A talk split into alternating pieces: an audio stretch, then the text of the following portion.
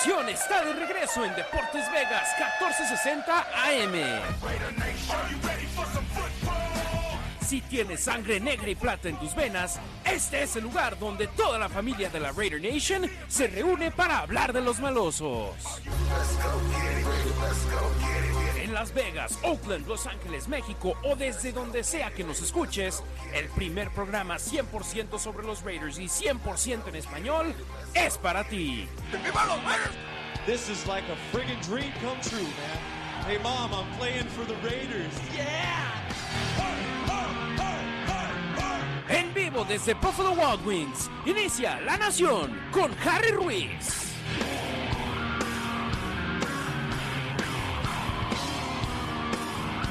¿Cómo están familia de la Raider Nation? Su servidor y amigo Harry Ruiz les saluda con muchísimo gusto en vivo desde Buffalo Wild Wings. De nueva cuenta estamos en North Las Vegas, en esta ocasión 150 East Centennial Parkway. Dense la vuelta, aquí voy a estar desde las 12, desde estos momentos hasta las 2 de la tarde transmitiendo este programa en vivo. Dense la vuelta, vamos a platicar del conjunto negro y plata de los Raiders que lamentablemente sufrieron una derrota más este pasado fin de semana al caer por blanqueada en patio ajeno en Nueva Orleans en el Superdome frente a los Santos de Nueva Orleans y ahora buscan enmendar el camino eh, también en patio ajeno juegos consecutivos como visitantes este domingo ante los Jaguares de Jacksonville. Y por supuesto, este programa, La Nación en Deportes Vegas 1460 AM, es la previa de cara a ese enfrentamiento Raiders contra Jaguares que ustedes podrán escuchar aquí en la red radial de los Raiders en español en Deportes Vegas 1460 AM.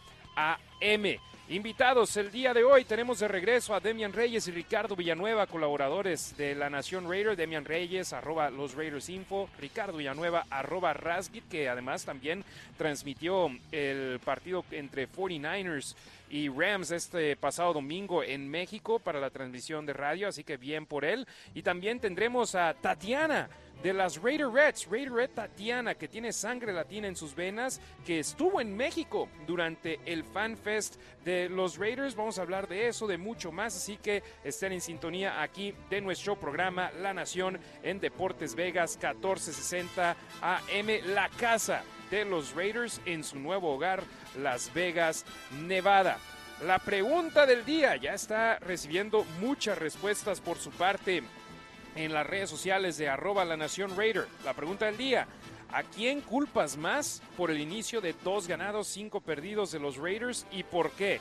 Y yo puse como opciones Josh McDaniels, Derek Carr, el coordinador defensivo Patrick Graham, la directiva, Mark Davis u otro y créanme que si les digo que hay muchas respuestas, las hay en las redes sociales. Y aquí voy a leer las primeras cinco que hubo en Twitter cuando publiqué esa pregunta eh, en las redes sociales esta mañana.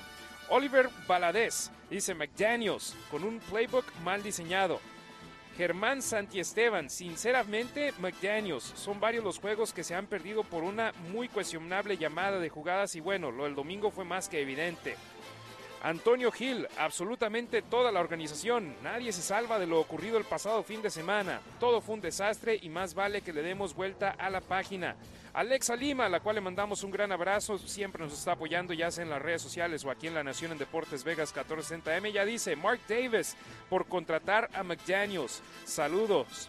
Manolo Vázquez, la defensa y la falta de consistencia en las jugadas. estaremos dando lectura a todas sus respuestas a lo largo del programa a la pregunta del día. Arroba la Nación Raider en Facebook, en Twitter y en YouTube. Hay una fotografía que publiqué a las 9 de la mañana que tiene a un fan de los Raiders con un chaleco que dice los Raiders por vida con el escudo mexicano en una calavera ahí con las espadas de los Raiders. Así que esa fotografía a las 9 de la mañana la publiqué. Pueden checarlo ustedes en las redes sociales y poner su respuesta en ella a la pregunta del día. Y vaya que si me da gusto estar cada viernes aquí con nuestros amigos de Buffalo Wild Wings. Siempre nos tratan de maravilla. Este es tu cuartel para el fútbol americano profesional, ya que todos los jueves domingos y lunes, cuando hay partidos de fútbol americano profesional en sus pantallas, La cerveza de barril Coors Light está a solo 2 dólares con 75 centavos y disfrútala de gran manera con las alitas más deliciosas de todo Las Vegas y por supuesto únete a Deportes Vegas 1460 AM porque tenemos premios, tenemos playeras de Deportes Vegas 1460 AM. Raider Nation Radio también tenemos playeras de ellos y ya repartimos el primer par de ellas y también boletos para el juego de fútbol americano de la Universidad de Nevada en Las Vegas UNLV contra Reno, que viene próximamente. Es juego de rivalidad en el estadio Allegiant, 26 de noviembre a las 3 de la tarde. Tengo tres pases cuádruples para ese partido y se van a las primeras tres personas que lleguen y digan, vengo por el programa, vengo por la nación, les doy un pase cuádruple y también un pase doble para Carlos Mencía en el South Point el día domingo 20 de noviembre a las 7.30 de la noche. Así que tengo aquí boletos para ustedes. Tenemos playeras de Raider Nation Radio y Deportes Vegas 1460 AM y más tarde van a venir nuestros amigos de Coors Light también con mercancía de los Raiders de Coors Light que siempre, siempre son de las más solicitadas aquí con nosotros. Dense la vuelta, estamos acá en Buffalo Wild Wings, North Las Vegas, 150 East Centennial Parkway. De 12 a 2 a Nación, de 2 a 5 Unnecessary Roughness en Raider Nation Radio. Y vamos a comenzar con una noticia lamentable. Siempre hablamos de las noticias de la semana, todo lo que tiene que ver con el conjunto negro y plata y lamentablemente falleció uno de los íconos de esta franquicia, Ray Guy, campeón de los tres supertazones de los Raiders, solamente uno de seis jugadores que ganó todos los títulos de supertazón con el conjunto negro y plata, falleció ayer a los 72 años de edad, hubiese cumplido 73 el próximo año y recordemos algunas de las cosas más importantes que hizo en su carrera. Fue el primer pateador de despeje elegido en la primera ronda del draft de la NFL.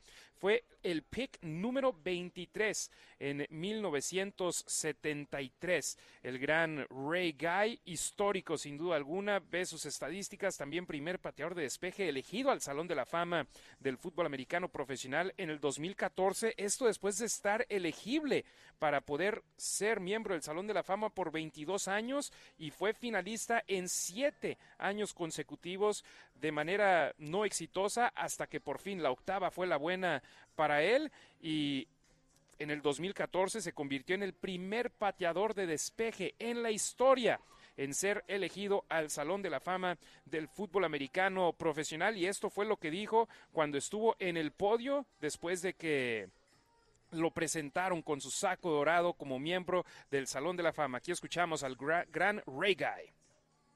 It's been a long, long overdue, but now the Hall of Fame has a complete team. Con justa razón, todos esos aplausos. Ahí lo que dijo Ray Guy es de que ya se habían tardado mucho en que se diera ese honor para él pero que por fin el Salón de la Fama tenía un equipo completo. La única posición que no tenía a un representante en el Salón de la Fama en el 2014 era la del pateador de despejes. Y afortunadamente Ray Guy pudo disfrutar ese momento en vida, a diferencia de otras leyendas de los Raiders como Ken Stabler, como Cliff Branch, que lamentablemente el comité que elige a aquellos que van al Salón de la Fama les dieron los votos necesarios, ya hasta después de que habían dejado esta vida. Así que afortunadamente Ray Guy pudo subir, dio un gran discurso y por supuesto este jugador Ray Guy, esta leyenda de los Raiders, famoso porque él fue el primer pateador de despeje que se hizo popular por el hang time, que se convirtió en término gracias a él. Y hang time es el tiempo que el balón dura en el aire durante una patada de despeje. Y Ray Guy dejaba el balón una eternidad y por ello los regresadores simplemente tomaban el ovoide y ahí se terminaba la patada porque ya estaban encima los jugadores de los Raiders encima de, de él y Ray Guy era el artífice de ello, tenía gran distancia, podía encajonar a los rivales dentro de la zona roja, dentro de la yarda número 20 y terminó su carrera en la NFL en 1986 con una racha de 619 patadas de despeje sin ser bloqueadas. Así que Bien ahí Ray Guy, un ícono, una leyenda, toda su carrera la vivió con los Raiders entre Oakland y Los Ángeles. Y él estuvo ahí durante los movimientos que se tuvieron con el conjunto negro y plata y sin duda alguna tanto con John Madden como con Tom Flores cumplió y de gran manera. Y el gran John Madden, que también en paz descanse, esto dijo de Ray Guy previo a una transmisión de un partido de la NFL. Y este clip, por supuesto, cortesía de la cadena televisiva NBC. I remember when we drafted him with the Oakland Raiders and we took Ray Guy number one. And everyone said, how can you draft a punter number one? And we said, because he's not only the best punter in the draft, he's the best punter that's ever punted a football. And you know something about that draft? That was the least amount of arguments that we had in any draft that I can remember. I mean, if we had a consensus, everyone in the room, Al Davis, the owner, Ron Wolf, who was the director of player personnel, all the coaches, everyone agreed that this guy should be the number one pick. And then he went on to prove it. I mean, he could do everything. I mean, he was not only a punter, he would kick off. Uh, he, he, he, was a great athlete. And, you know, he, he could catch a ball. He could do all those things that the great ones had to do. And... Sí, ahí la historia que contaba John Madden del draft, diciendo que ellos buscaban draftear no solamente al mejor pateador de despeje de la actualidad, sino que ellos lo hacían porque sabían que estaban contratando al mejor pateador de despejes en la historia. Y simplemente volteamos a ver lo que hizo en su carrera colegial con la Universidad de Southern Mississippi, que por cierto siempre fue orgulloso de su universidad, de las Golden Eagles, de las Águilas Doradas en Hattiesburg, Mississippi y por supuesto como pateador hizo un gran papel, pero créanlo o no, en el nivel colegial también jugaba de safety para ellos, de mariscal de campo cuando fuese requerido y de hecho Madden en una entrevista con Vic Tafer de The Athletic dijo que lanzaba el balón más fuerte que Ken Stabler, el gran Ray Guy, pero que era demasiado valioso como un pateador de despejes. En su carrera colegial, ojo con esto, estableció récord de intercepciones en una temporada con 8, que por cierto estamos en el año 2022 y sigue siendo récord en la Universidad de Southern Mississippi. En aquel entonces conectó un gol de campo de 61 yardas, un récord de la NCAA en aquel tiempo. Y tenía un promedio de 44.7 yardas por patada de despeje, que fue el mejor en la nación en 1972. Pero ojo con esto, durante su inducción al Salón de la Fama, cuando fue entronizado de manera oficial en Canton, Ohio, el gran Ray Guy, él dijo que él podía haber elegido jugar profesional en el béisbol o en el baloncesto. Y si no le creen, ojo con esto, fue elegido en el draft del béisbol de las grandes ligas. ¡Cuatro veces! Cincinnati lo tomó en 1969 después de que salió de la preparatoria. Houston en 1971, Atlanta en 1972 y en 1973 en la tercera ronda por Cincinnati, por los Rojos. No cualquiera, ¿eh? Tercera ronda, no cualquiera va a un equipo de grandes ligas en la tercera ronda. ¿Y por qué lo eligieron tan alto los Rojos en aquel entonces? Ponchó a 260 bateadores en 222 y dos tercios de entradas en Southern Miss completó 14 de 31 juegos que inició y a pesar de solamente lanzar en 31 juegos en nivel colegial, en el 2004 seguía siendo el cuarto lanzador con mayor cantidad de ponches en la historia de Southern Mississippi. Y ojo con esto, en su último año colegial lanzó un juego sin hit ni carrera ante la Universidad de William Carey. Así se las dejo. ¿Era bueno o no jugando béisbol? Esos datos que les acabo de decir les indican que claro que sí, un atleta increíble, el gran Ray Guy y también gran atleta, mucha gente recuerda esa gran jugada que tuvo en el Super Bowl 18 Raiders contra los entonces Pieles Rojas de Washington y aquí la narración en televisión que se tuvo de esa jugada y se las explico volviendo de ella. Todd Christensen, by the way, the tight end, snaps the ball on punch. Almost snapped it away. Guy made one heck of a play to save that one. Ray Guy is six foot three, but he went up to about seven foot three on that. This is a heck of a play. Watch this ball take off. Now watch Ray Guy. He goes up, catches that thing with one hand, his right hand in one motion, brings it right down and kicks it. That's why he was a number one draft choice. Everyone says, who drafts a punter in the first round? Look at that play. Whew. ¿Quién elige un pateador de despeje en la primera ronda? Decía ahí John Madden. Y lo que sucedió en esa jugada es que Todd Christensen, el ala cerrada de los Raiders, era el snapper en jugadas de equipos especiales y el snap fue demasiado alto. Pero como si nada, Ray Guy se elevó, saltó y cuando decía que él podía jugar baloncesto si él lo deseaba, con sus 6 pies 3 de altura, saltó prácticamente un pie para poder alcanzar el ovoide, lo bajó y en un movimiento despejó el ovoide a las diagonales, fue touchback, pero pudo haber sido crítico para los Raiders en caso de que no salvara esa jugada Ray Guy. ¿Por qué? Porque ganaban 7 a 0 en esos momentos en el segundo cuarto. Si el balón pasa por encima de la cabeza de Ray Guy, los Redskins pudieron haber anotado un touchdown en esa jugada. Afortunadamente ese no fue el caso y acabaron ganando el Supertazón, el último en la historia de la franquicia en el 1984, o sea, es el Super Bowl correspondiente a la temporada 1983, el que hasta el año pasado era el único campeonato de Super Bowl para un equipo de Los Ángeles, California. Ya los Rams también se unieron a la fiesta. AJ Cole, pateador de despeje de los Raiders, platicó ayer con Eddie Pascal en Upon Further Review podcast de la red de podcast de los Raiders y eso fue lo que le dijo AJ Cole a Eddie sobre el legado de Ray Guy y lo que significa para él ser pateador de despejes con los Raiders.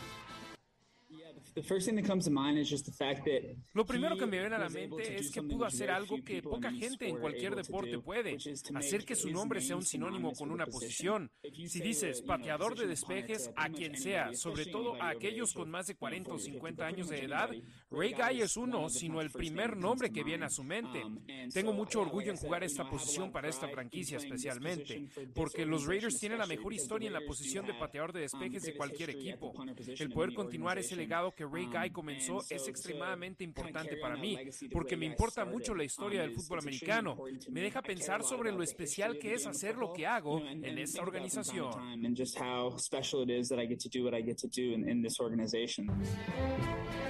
Sí, y AJ Cole fue el pateador de despejes de la conferencia americana en el Pro Bowl esta campaña anterior en el 2021 y con ello entre el gran Ray Guy, Shane Leckler, que también fue un gran pateador de despeje de los Raiders, y AJ Cole han sido pateadores de despejes de los Raiders en el Pro Bowl en 15 de los últimos 50 tazones de los profesionales de la NFL. Esperemos AJ Cole continúe este gran legado. Tuvo una gran campaña 2021. En el 2022 le ha ido bien, pero podría ser mejor. Así que que en paz descanse el gran Ray Guy. Falleció ayer a los 72 años de edad. Cuatro patadas de despeje en el Super Bowl 11, tres patadas de despeje en el Super Bowl 15, siete patadas de despeje en el Super Bowl 18.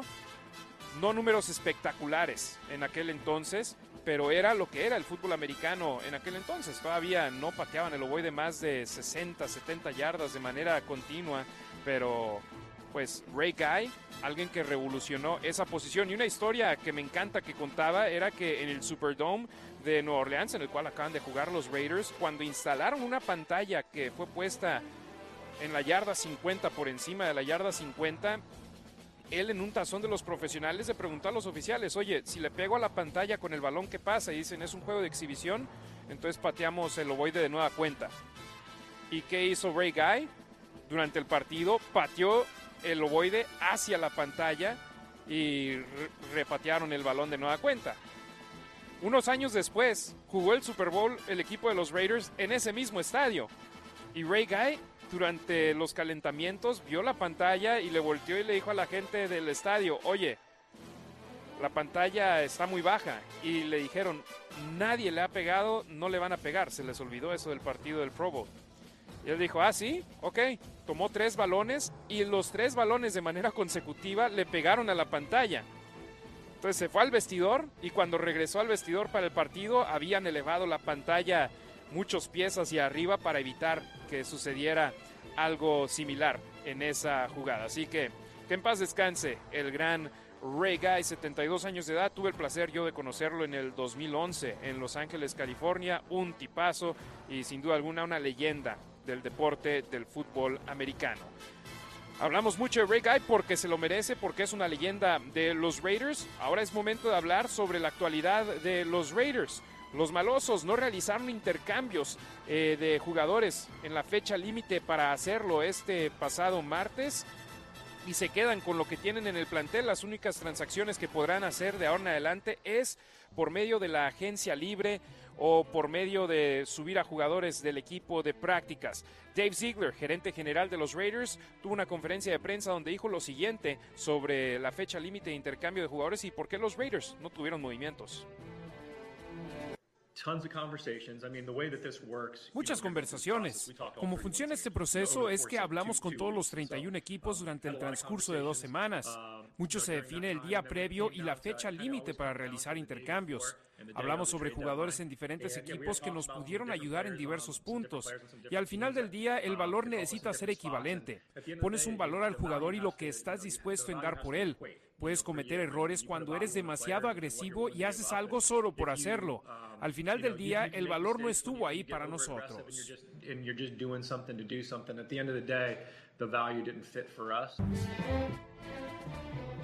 Si el valor no estuvo ahí para el conjunto negro y plata, entonces se quedaron quietos en la fecha límite de realizar intercambios de jugadores y ahora los malosos a afrontar sus últimos 10 partidos de la campaña regular con lo que tienen en el plantel y potencialmente perdiendo a jugadores que están en el último año de su contrato sin recibir nada a cambio y a la espera de ver qué sucede con los picks compensatorios en caso de que se vaya un jugador como Josh Jacobs, que es el que más tiempo de juego tiene con los malosos y que jugó en un tazón de los profesionales y que potencialmente le podría dar alguna selección compensatoria a los Raiders en el draft si es que no se quedan con él si no lo firman a un contrato después de no darle la quinta opción del el quinto año que tenían de opción en su contrato de novato al ser jugador de primera ronda.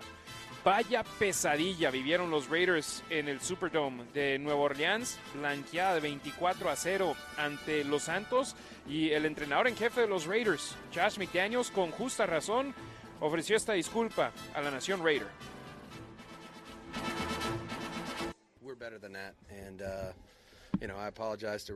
Somos mejor que eso. Me disculpo con la Nación Raider por esta actuación. Es mi responsabilidad.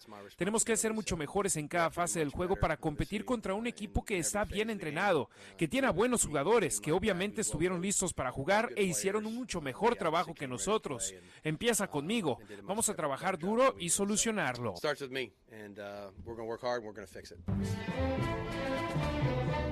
Vaya que si necesitan solucionarlo, y yo lo decía durante el partido contra los Tejanos de Houston, los Raiders no estaban jugando en un buen nivel a pesar de la victoria de 38 a 20.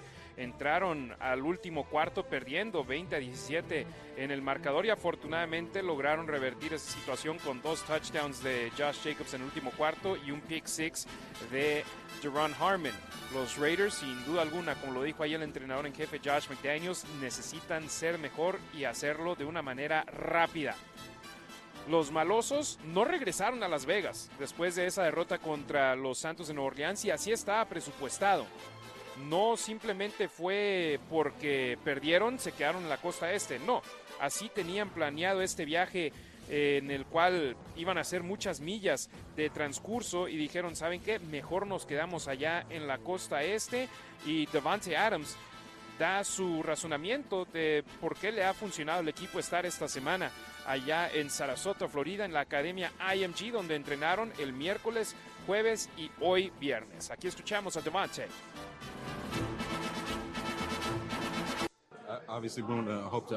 Obviamente tenemos la esperanza de aclimatarnos, el salir acá y acostumbrarnos al calor y la humedad.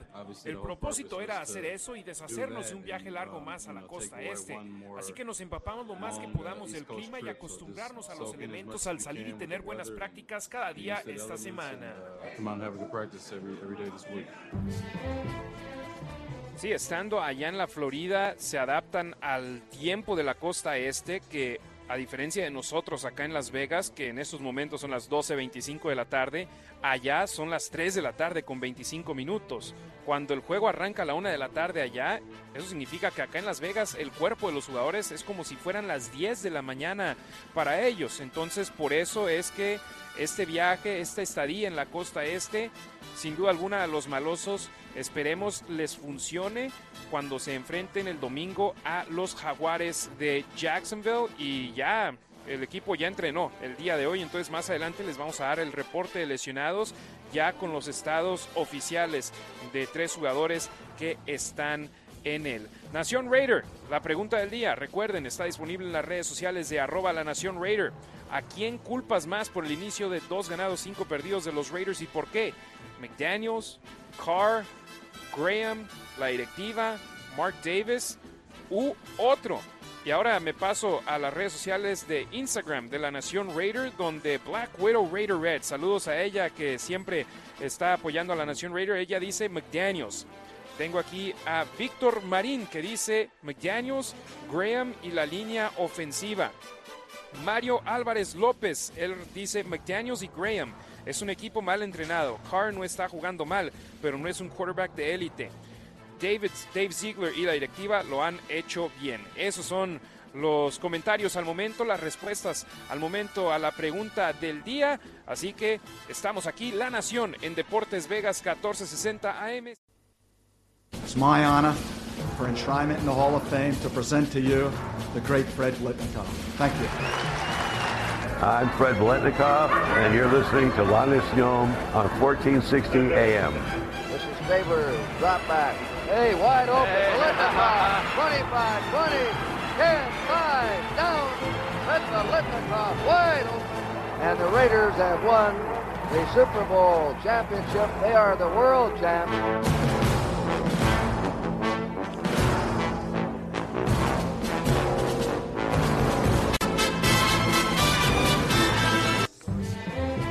Estamos de regreso en La Nación en Deportes Vegas 1460 AM en vivo desde Buffalo Wild Wings. Su servidor y amigo Harry Ruiz les saluda con mucho gusto. Dense la vuelta. Estamos acá en North Las Vegas hasta las 2 de la tarde para aquellos que nos están escuchando en vivo y no de manera diferida por medio de Spotify, de Apple Podcast, cuando publicamos el video en el internet, el, audio, perdón, en internet 150 East Centennial Parkway. Dense la vuelta y por acá podemos platicar, por supuesto, del conjunto negro y plata. Tenemos a nuestro primer invitado del día en la transmisión aquí de la Nación en Deportes Vegas 1460 AM. Nos vamos hasta Chicago, Illinois. Demian Reyes, ¿cómo estás? Buenas tardes. Siempre un placer platicar contigo. Buenas tardes, Harry. Un placer estar con ustedes. Gracias por invitarme de nuevo. Por supuesto que sí. Los Raiders, eh, Ray Guy, ¿qué significó para ti como parte de la franquicia, tú siendo aficionado del equipo de los Raiders? Yo lo vi jugar en Los Ángeles cuando era niño y a mí no, no sé por qué, pero me llamaba mucho la atención. Quizás su porte, el número 8, siempre se me quedó grabado y, me gustaba. Eh, como niño, sin saber mucho de, de, él o del juego, de la importancia de los equipos especiales en el juego, para mí era importante y me acuerdo que mi papá me, me platicaba de la vez que le pegó al techo del Superdomo en Nueva Orleans. Eh, no sé, para mí siempre fue una leyenda, algo que no real, realmente no vi mucho, pero pues, está en los libros de historia, ¿no? Y está en el Salón de la Fama sin duda alguna primer miembro del Salón de la Fama en ser pateador de despeje de manera exclusiva, el gran Ray Guy, y muchas historias hay de él. Ya platicamos un poco sobre su legado en el arranque del programa y ahora AJ Cole esperemos pueda lograr continuar los pasos que tuvo. Y hombre, esa siempre ha sido una buena posición para el conjunto negro y plata y quisiéramos no hablar tanto de pateadores de despejes, pero pues ¿quién fue el jugador más activo en el juego contra New Orleans? AJ Cole. Correcto. Sí, Raiders siempre ha tenido buenos pateadores de despeje. Shane Leckler, uno de ellos. Eh, que siga que siga AJ Cole. La tradición que recordemos que llegó a Raiders eh, sin haber sido seleccionado en el draft y eh, le, ganó el puesto a Townsend, el hermano del Townsend que está en, en Kansas. Pero se veía como que iba a sacar la chamba, pero ha mejorado muchísimo y se ve que ahora, se ve que ahora puede tener un muy buen futuro con Raiders como, como lo ha tenido Leo Aragus, Leckler y obviamente Ray Guy. Marquette King, no mencionamos tanto ese nombre, pero cuando lo estuvo, cuando fue el pateador de despeje de los Raiders, hizo un buen papel. Hizo un buen papel. Llamaba mucho la atención y por eso luego tuvo problemas, pero a mí me gustaba. Yo de hecho tengo su jersey para comprar un jersey, un pateador de despejes. No, todavía no lo tengo firmado, pero me lo topé en el draft y le dije, ¿cómo me hubieras avisado y me traigo mi jersey de Marquette King? Pero sinceramente no sé ni dónde está en mi unidad del storage. Pero yo sé que lo tengo. me lo llevé a México cuando jugaron los Raiders contra los Texans. No recuerdo si fue contra Texans o contra Patriotas, pero lo llevaba para allá. Demian, ahora hablando del equipo actual, el que no hayan realizado transacciones en la fecha límite de intercambios cuando fue un número récord de canjes que se realizaron en el día final, ¿qué te dice de los Raiders? Ojo, espérame, un número récord hay que aclararle eso a la gente, pero fueron 10 jugadores. Por lo general es récord porque por lo general no se ve tanto movimiento el día, el último día, ¿correcto? Sí, no es como en el baloncesto profesional. En la NBA hay intercambios a diestra y siniestra. En la NFL es mucho más tranquilo ese caso. Pero ¿qué te dice que los Raiders no realizaron ningún canje en esa semana final? Porque la semana previa fue cuando enviaron a Hankins a los Vaqueros. Simplemente es el reflejo del equipo. Eh, Raiders no tiene mucho que ofrecer, no tiene tanto talento como para que, se puedan deshacer de él o que, quieran deshacerse de él y que otros equipos les interese, por un lado. Por otro lado, después de lo que vimos con Nueva Orleans, dice Ziegler que eso no afectó, pero estamos de acuerdo que Raiders no está a uno o dos jugadores de hacer ruido en playoffs, ni siquiera llegar a playoffs, ya estando en playoffs, de hacer ruido y poder llegar al Super Bowl. Creo que es simplemente un reflejo de eso sin duda alguna. No puedes ser vendedor si no tienes nada que vender. Y con todo respeto para los jugadores de los Raiders, eh, ¿a qué jugador te enviarías a otro equipo? ¿A Josh Jacobs? ¿Qué recibirías a cambio si a lo que mandas lo estás mandando por 10 partidos a otro equipo? Sí, no, no recibirías mucho cambio. ¿Y qué mensaje le mandas al equipo? Eh, con eso le dices al equipo que ya, ya no te interesa el resto de la temporada, puesto que ha sido el jugador, el mejor jugador en mi opinión, en la ofensiva de Raiders a lo que, en lo que va del año. Sin duda alguna, 100% de acuerdo contigo en ello. Ahora, la blanqueada ante Nueva Orleans. ¿Cómo dejas atrás un marcador así de, de decepcionante, donde no logras anotar puntos por primera vez desde el 2014? Harry, en los deportes tienes que tener una memoria corta. Eh, por ahí está un show en Apple TV, Ted Lasso, que dice, sé un, sé un goldfish, uno de esos peces que son los más felices del mundo porque tienen una memoria corta. Lo mismo hablan de los cornerbacks, eh, lo mismo de los quarterbacks. No puedes estar pensando en la jugada que ya pasó. Esto, ven el video, aprenden y después ya tienen que pensar en el siguiente juego. Y es lo mismo cuando tienen victorias. Celebrar la victoria esa noche y ya estar al día siguiente ya estar viendo en el siguiente objetivo.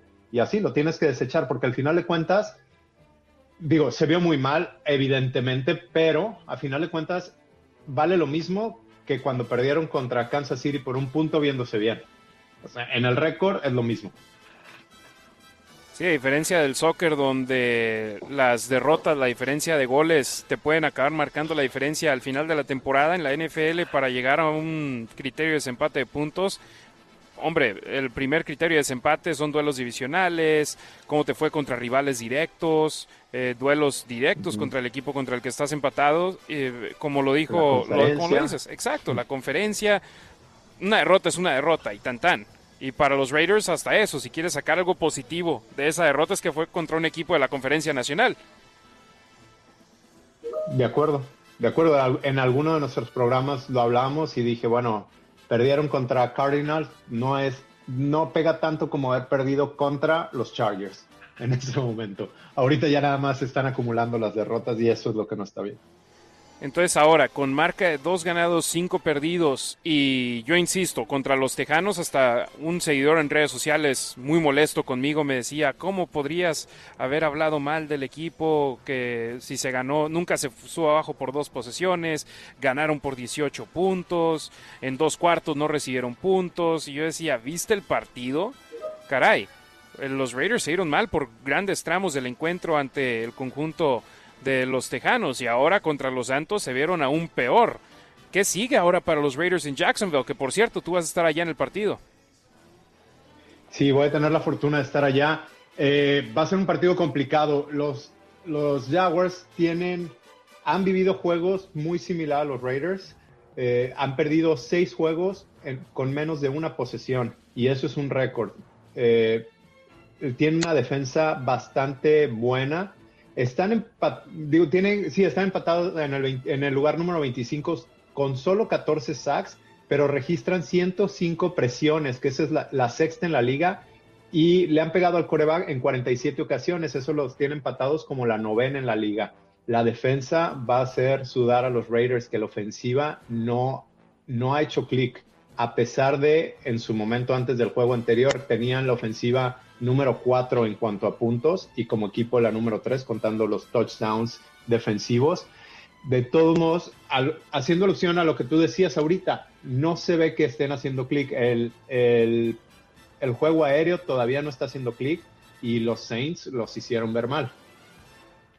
Sin duda alguna, los hicieron ver muy mal y no sé si tuviste la oportunidad de observar un video publicado por eh, Kurt Warner que analizó cómo eliminaron los Santos de Nueva Orleans a, Devante Adams y hizo un muy buen análisis y espero que los Raiders encuentren la manera de solucionar eso porque ahora Kurt Warner le dio prácticamente la manera en la que los, lo hicieron los Santos. Ahora es momento de modificar las cosas para los Raiders para que eso no suceda de nuevo. Tres, tres yardas por medio de una recepción para Devante Adams. Hombre, Hayan pasado muchos años, si no me equivoco, desde el 2015 que Adams tenía un partido así de malo en cuanto a producción.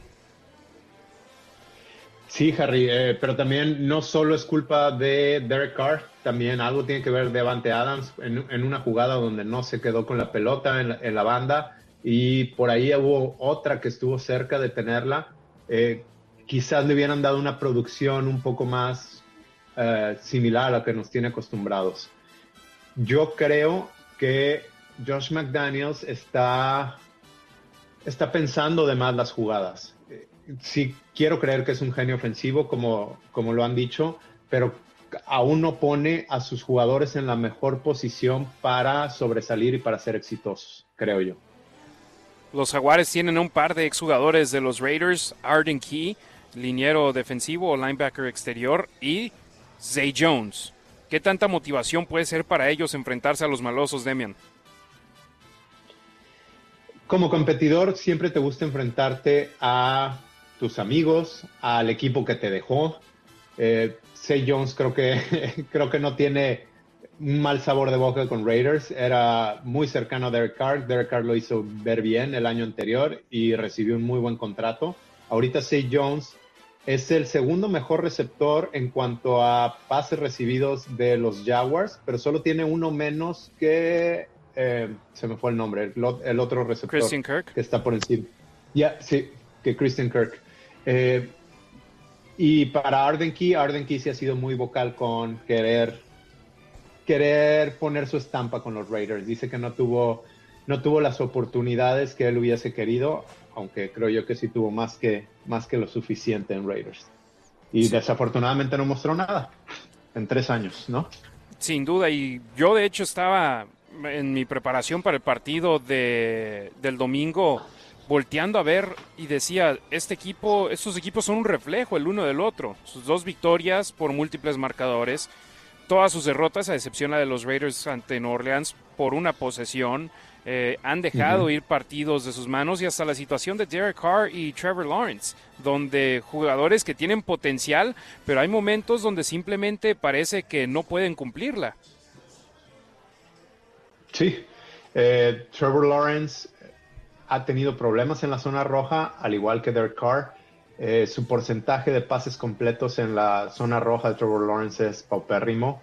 Derek Carr, su porcentaje en cuanto a pases completos es el 26 de la liga ahorita con 62.9% y es su marca más baja desde el 2017.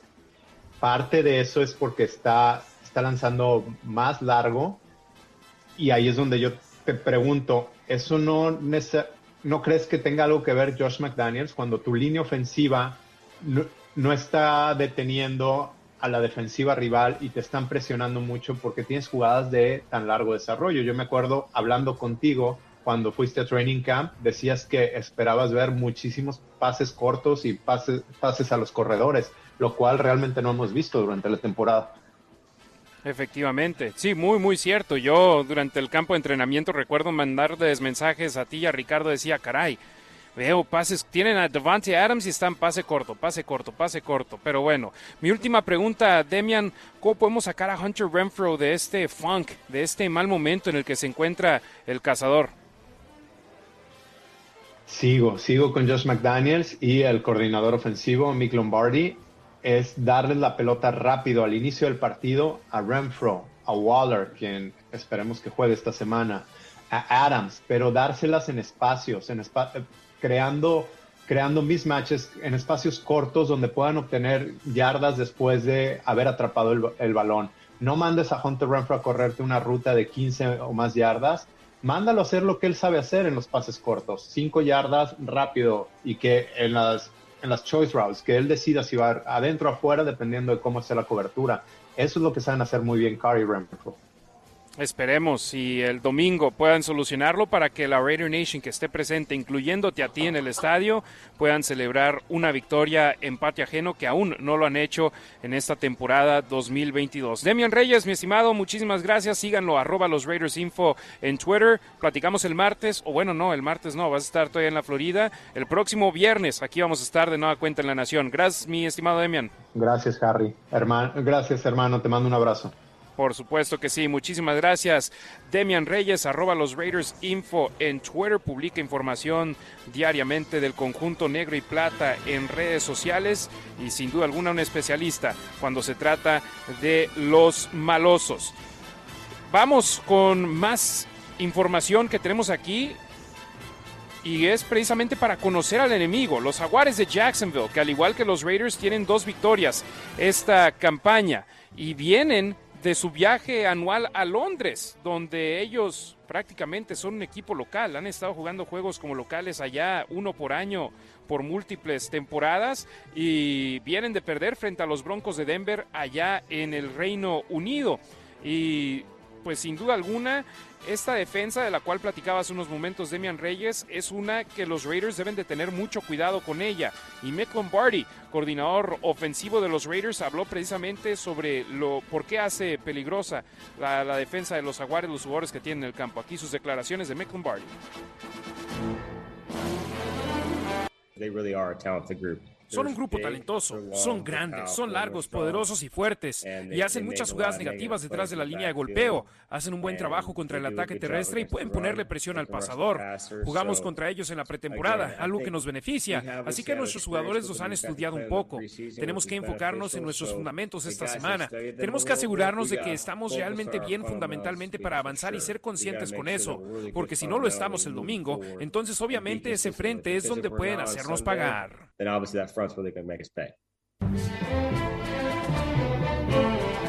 ese frente de siete elementos entre los linieros defensivos y también los linebackers que tiene el conjunto de los Jaguares, los siete frontales, pueden hacerle mucho daño a los Raiders. Alguien que también le puede hacer daño al conjunto negro y plata es el corredor Travis Etienne Jr., que tiene 571 yardas y dos anotaciones en los primeros ocho juegos de la temporada, incluyendo 356 yardas en 48 acarreos en los últimos tres partidos, que son la mayor cantidad en la NFL en las últimas tres semanas.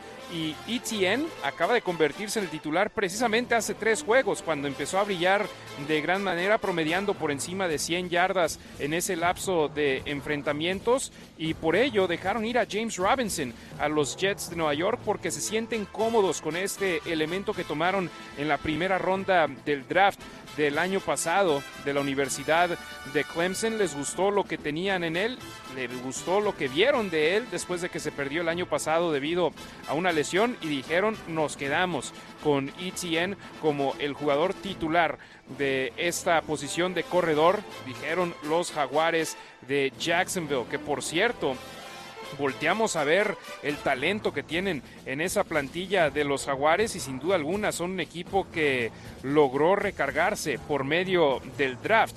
Tienen a siete jugadores elegidos en el draft en la primera ronda. Siete jugadores titulares que fueron elegidos en la primera ronda del draft. A la ofensiva, Trevor Lawrence, primera selección el año pasado. El corredor Travis Etienne, pick 25 también del 2021 el ala cerrada Evan Engram, selección 23 del 2017, y el liniero ofensivo Brandon Sheriff, selección 5 en el 2015. Mientras que pasando al lado defensivo del ovoide, tienen a Trayvon Walker, primera selección de este año. Josh Allen, séptima selección del 2019. Y Devin Lloyd, selección 27 del 2022. Tienen talento en su equipo. Ahora es momento de que puedan hacer equipo con Doug Peterson, el nuevo entrenador en jefe que recordamos todos ganó el Supertazón con las Águilas de Filadelfia y ahora lo contrató el señor Khan, Shahid Khan de los Jaguares de Jacksonville, dueño de la franquicia, para llevar el mando de los Jaguares después del desastre que tuvieron el año pasado con Irvin Meyer. Y también Pasando ahora a más segmentos que les preparamos aquí en la mira. ¿A quién tengo en la mira en este partido yo, hermanos y hermanas de la Raider Nation? A dos jugadores que hasta el año pasado toda la nación Raider amaba de manera unánime. Toda. Hunter Renfro y Darren Waller, que han tenido una producción pobre en esta campaña 2022 y que muchos ya les empezaron a dar la espalda. Recordemos, Waller en la semana 2 sufrió una conmoción cerebral que lo dejó fuera dos partidos. Este fue Renfro, perdón. Renfro con la conmoción cerebral. Waller tuvo lesión de tendón de la corva que no le permitió participar en todo el campo de entrenamiento. Entró ya durante la campaña regular y ahora sufrió lesión de tendón de la corva de la pierna opuesta. No está al 100% pero sin duda alguna cuando está sano es una de las mejores alas cerradas del equipo y es por eso que tengo en la mira a estos dos jugadores, a Renfro y a Waller. Necesitan producir para el conjunto negro y plata. Y aquí escuchamos a Hunter Renfro, receptor abierto de los malosos, que habló con la prensa sobre lo que ha cambiado para él sobre el emparrillado. Es una ofensiva diferente, ¿verdad? Obviamente eso cambió cosas. Tengo que averiguar lo que quieren que haga y espero encontrar la solución. Es más que Adams, Waller y yo. Hay mucha gente en este equipo. Si nosotros no hacemos nuestro trabajo, la línea ofensiva no puede hacer el suyo. Si ellos no hacen el suyo, nosotros no podemos hacer el nuestro. Tenemos que construir esa cohesión semana a semana y pienso que el estar en Florida nos ha ayudado con eso.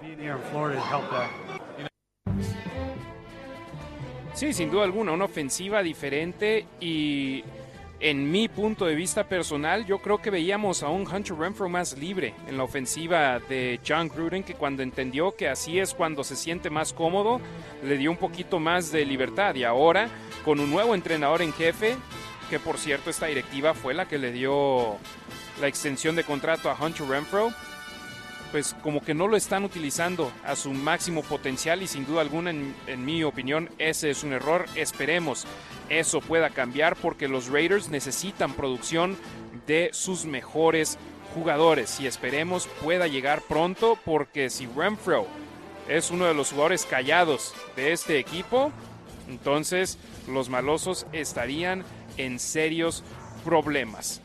Raider Nation, les quiero recordar que The Castro Verde Law Group es el bufete de abogados latino más grande en el Valle de Las Vegas, con Alejandro y Orlando de Castro Verde siguiendo los pasos de su padre Waldo, quien como muchos de nosotros llegamos a este país con grandes sueños y a base de trabajo hemos logrado cumplir con nuestras metas. Ahora ellos, con su equipo de trabajo, buscan ayudar a nuestra comunidad cuando necesitan asistencia legal tras una lesión personal, apoyo en inmigración o una situación criminal. Ponte en contacto con ellos llamándolos al 702 702-222-9999. Te repito el número, 702-222-9999. De Castro Verde Law Group, donde te tratan como familia. Necesitas a tu familia cuando estás en una situación apremiante y ellos te tratan como lo es, como familia. Cerramos la primera hora del programa con algunas respuestas a la pregunta del día. ¿A quién culpas por el mal inicio de 2-5 de los Raiders y por qué? McDaniels, Carr, Graham, directiva, Mark Davis, otro. Y perdón, rehago la pregunta, ¿a quién responsabilizas más por el inicio que llevan los Raiders? Vamos a Twitter. Eh, Alec Postam dice totalmente a Mark Davis. José Luis Aparicio Raya, a McDaniels, juega un sistema ofensivo de hace una década. En Pats funcionó por la buena defensa y Brady, pero los Raiders no tienen ni defensa ni a Brady. Ahmed Roa, McDaniels en mayor porcentaje y también a Derek Carr. Antonio Hill, eh, absolutamente a toda la organización. Mau Roa, él dice McDaniels. Daniel Mejía, considero que McDaniels. Los primeros tres partidos se perdieron por menos de seis puntos debido al tardío ajuste en ofensiva y defensiva, además de evidenciar que no se realizó ningún escauteo para preparar ningún juego, razón por la cual se han dado los resultados conocidos. Sergio Matula dice Carr. Lucas. McDaniels, el Grandsma, dice Carr totalmente, no tiene liderazgo y porte para un equipo como Raiders. Se ocupa un quarterback con agalles para este equipo. Saludos. Sergio Ortega, a Davis por haber elegido al coach. McDaniels después de su fracaso en Denver. El señor fulano en Twitter dice mayormente McDaniels. Enseguida la falta de tiempo para adaptarse a un sistema diferente. Eh, Roberto Strempler, él dice la nación unida. Esperemos, sí, así sea. La nación hay que estar unida y cerramos con el Robert, arroba Don Cuco, en Twitter. Si mal no recuerdo, empezaron mucho más temprano este año a los llamados entrenamientos voluntarios y se presentó la mayoría de los jugadores. Entonces, eso le responde a el señor fulano que decía que no tuvieron tiempo suficiente para adaptarse al nuevo sistema. Y sí, muy cierto, los Raiders tuvieron tiempo para poder adaptarse a él.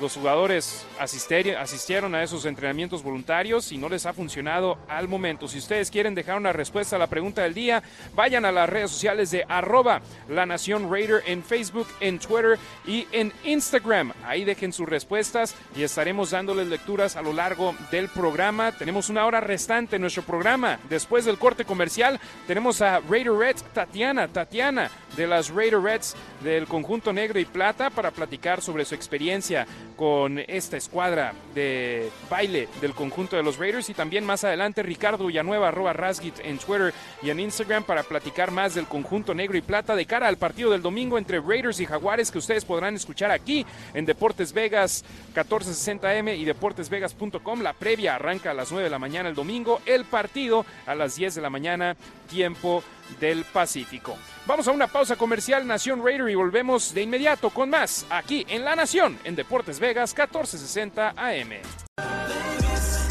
El partido de los Raiders está a la vuelta de la esquina y Deportes Vegas 1460 AM es la estación oficial de los Raiders en español en su nueva casa.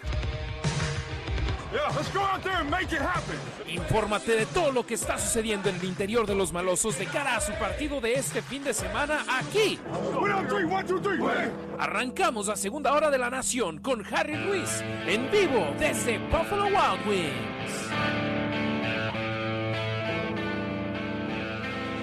Nación Raider, gracias por seguir en sintonía de la Nación en Deportes Vegas 1460 AM. Su servidor y amigo Harry Ruiz saludándoles en vivo desde Buffalo Wild Wings en el norte de Las Vegas. Dense la vuelta, estoy aquí hasta las 2 de la tarde. Después Q Myers de 2 a 5. Tenemos muchos premios para ustedes y quiero conocerlos. Por supuesto, Raider Nation, porque somos familia. El conjunto negro y plata nos une a todos y personas que son muy importantes en el conjunto negro y plata son las Raider Reds, que han estado con la escuadra durante toda su existencia en Oakland, en Los Ángeles, ahora en Las Vegas y me da muchísimo gusto poder dar la bienvenida a una de las Raider Reds aquí a la Nación en Deportes Vegas 1460 AM. Raider Red, Tatiana está en la línea. ¿Cómo estás, Tatiana? Buenas tardes. Hola, buenas tardes. Estoy muy bien. ¿Y usted? También muchísimas gracias y felicidades por hacer el equipo, por formar parte de las Raider Reds tras el proceso que hacen de escauteo cuando tienen sus pruebas. ¿Y cómo ha sido esa experiencia hasta el momento para ti de ser una Raider Red este año 2022? Gracias. pues ha sido divertida y asombrosa.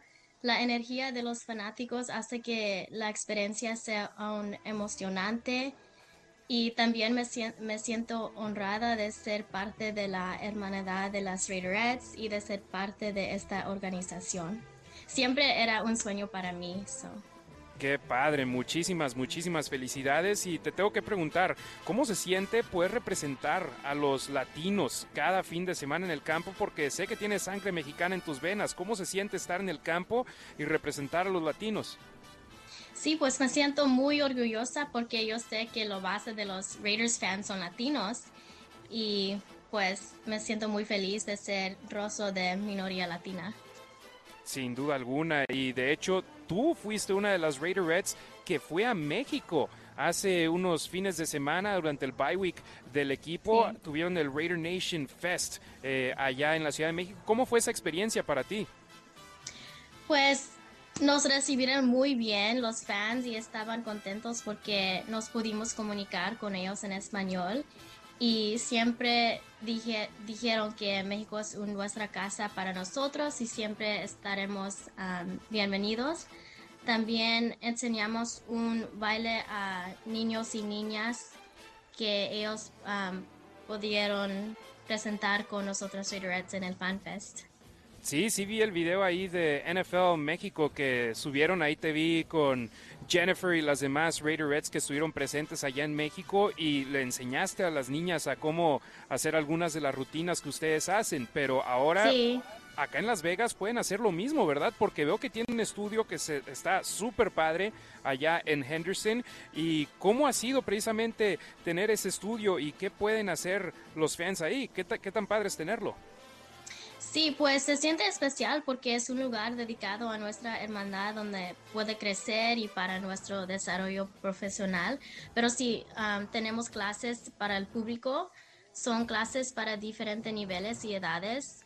Ejemplos son hip hop, preparatoria para porrista, profesional, clases de estiramientos, clases de ejercicios y uno de ellos es Latin Fitness que yo soy, yo doy esa clase, que es una clase de aerobics con música latina y movimientos de salsa, cumbia, merengue, reggaetón y más. Por supuesto, y qué tan padre es tener así un lugar porque de fuera se ve increíble y he visto algunas fotografías que publican en Raiders.com y por dentro se ve todavía mejor. ¿Qué tan padre es ese sitio para ustedes, el Raider Red Studio? Sí, pues es más moderno y nuevo y los Raiderettes, las Raiderettes um, tienen su fotografía arriba para indicar su espacio propia, propia y un cojín como silla para sentarse. So tenemos um, locker rooms para nosotras Raiderettes. Así es, y de hecho, en el tour que la gente hace del Allegiant Stadium, pasan por el vestidor de las Raider Reds que no le piden nada al del equipo, los, las tratan muy padre y veo el estudio también es similar. ¿Qué tan mejor son estas instalaciones comparadas a otras que tú has visto? Pues es la primera vez que veo un estadio como este, so es muy maravillosa. Así es, y de hecho, felicidades. Tú fuiste la, la, Raider Red del partido en la semana 2, en el partido contra Arizona. Ahí te viene el program del, del equipo, tu fotografía. ¿Y qué, te, qué sintió ser la Raider Red del juego? Pues me siento muy orgullosa y feliz y como un sueño. no, es, no es verdad. Que como si no fuera real, ¿verdad? Ajá, no fuera real. Pero sí, fuera, fuera Sí, exactamente. Y de hecho yo tengo esa revista, así que ojalá un día de estos me la puedas firmar. Eh, sí. Tatiana, en ese, en ese feature que hicieron de ti, leí que haces baile folclórico, baile mexicano. Eh, ¿Cómo sucedió eso? ¿Cómo entró eso en tu vida? Sí, bueno, mi, ah, mi mamá me enseñó a bailar folclórico cuando era tres años y sigo bailando cuando tengo la oportunidad. Me encantan los bailes tradicionales de México por sus vestuarios, faldeos y zapateadas. Me gusta o me encanta la cultura mexicana mucho. Por supuesto, su familia es mexicana de Tatiana. Me platicaba un poquito fuera del aire. Algunos son de Chihuahua, de Guadalajara, Zacatecas. Entonces, tiene la sangre mexicana en las venas. Cuando vean a Tatiana ahí en, el campo del Legion Stadium, enséñeles sus banderas mexicanas y ahí seguramente les manda un saludo. Pero, Tatiana, los Raiders no son tu primer equipo profesional eh, de los deportes acá en Estados Unidos. ¿Cómo fue tu experiencia de ser una Laker Girl con los, con los Lakers? Sí, pues fue una experiencia maravillosa y muy feliz de tener la NBA como mi primera experiencia profesional. Sí, y los Lakers, hombre, estás hablando de una de las franquicias más populares del mundo en la NBA y luego los Raiders, una de las franquicias más populares en la NFL. Tatiana, felicidades, hombre, agarras, eh, puedes ser eh, porrista de ambos equipos, eso significa que tú también eres una de las mejores del mundo en ese aspecto. Sí, gracias. Oye, y bien, y para la gente que va al Raider Image, acá en el Legion Stadium, o si van al Mandalay Bay, al mall allá en Henderson, al Galleria, eh, yo veo que tienen los calendarios de las Raider Reds, que por cierto ya llevan varios años sin hacerlos y ahora tienen calendarios de nueva cuenta. ¿Cómo fue esa experiencia de tomarse fotografías para ese calendario que los fans pueden comprar? Sí, pues estaba súper emocionada ya que era mi primera vez en el estado Allegiant. Um, tuvimos diferentes tomas en todo el estadio y la foto mía es en el locker room de los Raiders. Fíjate que e, esa historia está padrísima. Tu primera vez adentro del estadio fue para tomarse las fotos del, del calendario. Sí. ¡Wow! ¡Wow! Increíble. Pues Tatiana, muchísimas gracias para que la gente vaya al estudio de las Raider Reds. ¿Tienen que hacer alguna cita en línea o simplemente presentarse y ahí eh, inscribirse en el, en el estudio de las Raider Reds? Um, pueden escribir en raiderredsthestudio.com. Ok, perfecto. Si quieren tomar la clase de Tatiana, eh, por favor háganla RaiderRedsTheStudio.com y también hay más Raider Reds que toman, que hacen más clases y estos son para niñas, para mujeres, para hombres, para niños. Para todos, para edades de 3 a adultos. Ok, perfecto. Entonces, si quieren que sus niñas empiecen a aprender de las mejores, llévenlas al estudio de las Raider Reds. Está allá en Henderson, Raiders Way. Eh, todo mundo sabe dónde está. Hagan de cuenta, están las instalaciones de los Raiders. Las nuevas que están construyendo de las Aces de Las Vegas y luego el estudio de las Raider Reds está ahí enseguidita díganle a Tatiana que la escucharon acá en La Nación y van a ver que van a aprender a cómo bailar muy padre. Tatiana, muchísimas gracias. Gracias por la oportunidad de estar con ustedes, fue un placer. Por supuesto, Raider Red, Tatiana, con sangre mexicana en sus venas, aquí estuvo hoy con nosotros en La Nación en deportesvegas.com. Gracias a Mike Taylor, a Tiff McNiff de las Raider Reds, Stephanie Hardy, todo el staff del equipo de los Raiders por coordinar esta entrevista con nosotros hoy aquí en La Nación en Deportes Vegas 1460M y nos vemos en el estadio ahí cuando jueguen contra los Colts. Eh, saluden a las Raider Reds, por supuesto, icónicas del conjunto negro y plata. Muchas gracias, Tatiana. Muchas gracias. Excelente, muchísimas gracias a los Raiders por coordinar esta entrevista con nosotros hoy viernes. Eh, yo tengo que aprender a bailar. Sinceramente no sé bailar, no es lo mío. Así que en una de estas acabo tomando algunas de las clases que las Raider Reds hacen allá en el estudio para ver si con mis dos pies izquierdos por fin puedo aprender a cómo bailar. Recuerden, Raider Nation, aficionados del fútbol americano, tu sede para esta temporada es Buffalo Wild Wings. Este es el mejor lugar para vivir tus partidos favoritos en sus pantallas gigantes mientras disfrutas de las salitas más deliciosas de Las Vegas y con Coors Light de barril a solo 2 dólares con 75 centavos durante todos los juegos de fútbol americano profesional. En estos momentos estamos en vivo desde Buffalo Wild Wings en North Las Vegas. Estamos en el 150 East Centennial Parkway. Tenemos playeras de Raider Nation Radio, de Deportes Vegas 1460 AM. Tenemos boletos para el juego del equipo de fútbol americano de UNLV contra Nevada en el estadio Allegiant, así que pueden ir al estadio Allegiant, te agrapa si vienen y consiguen acá los boletos conmigo. También Carlos Vencía va a estar en el South Point. Si quieren boletos, dense la vuelta por acá y por supuesto para saludar a la banda de la Nación en Deportes Vegas 1460 AM. Y de hecho, déjenme ver dónde voy a estar la próxima semana con la Nación en Deportes Vegas 1460 AM. El 11 de noviembre vamos a estar 4280 South Wallapai Way en Las Vegas, Nevada. Y mi mapa, fíjense, llevo viviendo aquí cinco años y todavía tengo que ver el mapa para ver más o menos por dónde, estamos. Estamos en Summerlin South, de hecho ahí cerca de las instalaciones de Lotus Broadcasting. Vamos a estar transmitiendo completamente en vivo. Dense la vuelta para el programa previo del juego entre los Raiders y los Potros de Indianápolis. La pregunta del día, Nación, ¿a quién responsabilizas más por el inicio de dos ganados, cinco perdidos de los Raiders y por qué?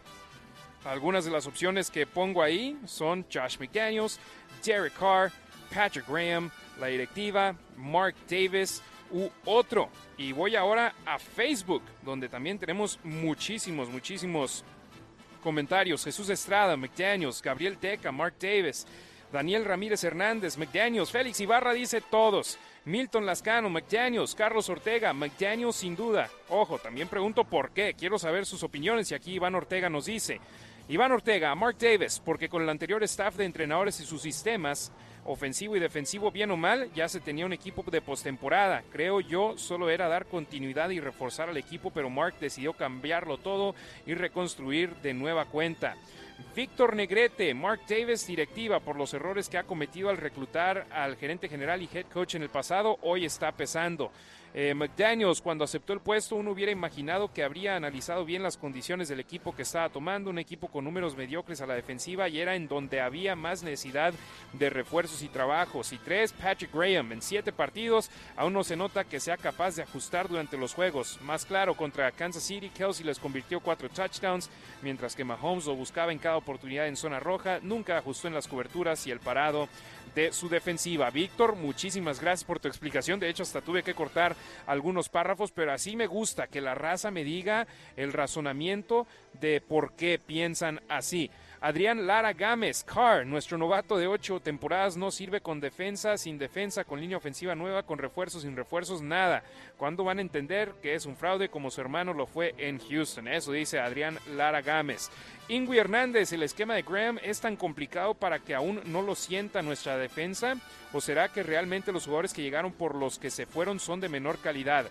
Eh, Sergio Francisco Gutiérrez, Mark Davis, por consecuencia también McDaniels, Pedro González, McDaniels, Juan Luis Sandoval, McDaniels, un vendedor de humo junto al novato de 10 temporadas, Carr, dice Juan Luis Sandoval. César Tejeda, buena tarde a otros, a todo el equipo, incluyendo el staff de cocheo y directiva, así que él se fue con todos. Anthony Richie Rosas, el fuerte de McDaniels es ofensiva, sin lugar a dudas es su culpa. La defensa no va tan bien, pero no permiten que anoten arriba de 26 puntos. Sí, pero también. Eh, no han permitido menos de 24 puntos como visitantes, eh, no han permitido menos de 20 puntos en un partido esta campaña. ¿Y por qué avanzaron a la postemporada el año pasado con el cierre de temporada que tuvieron? Porque la defensa logró mantenerles el juego a su equipo. Y cierro esta porción de respuestas a la pregunta del día con Fernando Romero. Saludos desde la Ciudad de México. Eh, sería fácil en la derrota nombrar quién o quiénes son los culpables y tirar basura a los jugadores, lo cual no ayudaría nada al equipo. A mi modo de ver, después de más de 40 años siguiendo al equipo, lo que les falta es liderazgo con sus jugadores.